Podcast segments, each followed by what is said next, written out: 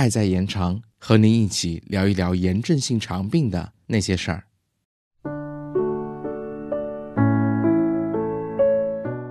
欢迎收听新一期的 CCCF 小课堂。近期我们分享了许多关于炎症性肠病手术治疗的知识，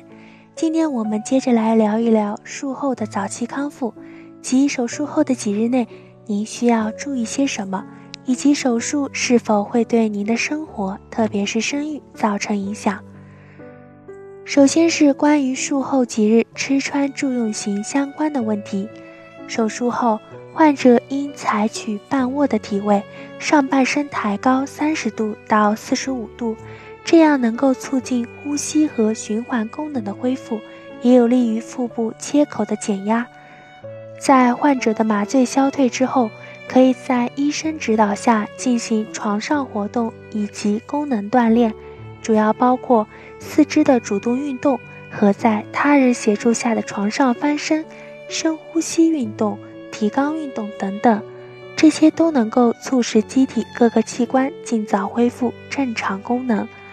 而下床活动在术后第二天也是可以进行的，虽然会有一点点考验患者的毅力，因为会很痛。但这有利于促进肌肉的合成代谢，避免长期卧床引起肌肉萎缩，并且能够降低血栓形成、肺部感染等并发症的风险。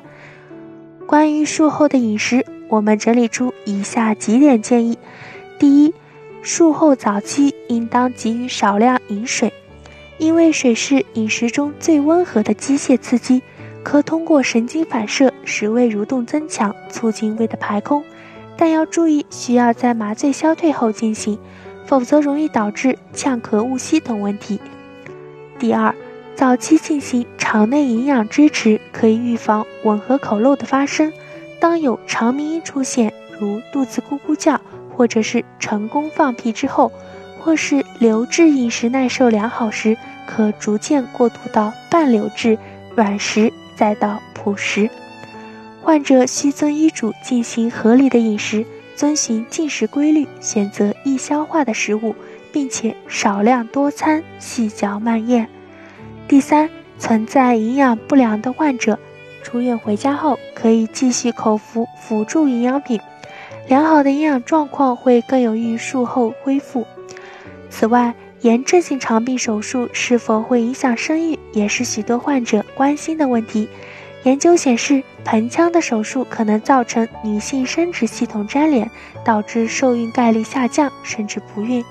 对于男性，盆腔手术可能损伤盆腔自主神经，造成阳痿、射精障碍等，而继发不孕。不过，并不是每个患者都会出现这些情况，只有少数患者会因盆腔手术影响生育，而腹腔手术则不会有上述影响。因此，请您不要过度担心，要把控制病情放在第一位哦。好了，本期的小课堂到这里就结束了，感谢大家的收听，下周同一时间我们再见。本期播音小柯，本期剪辑 lemon 酱。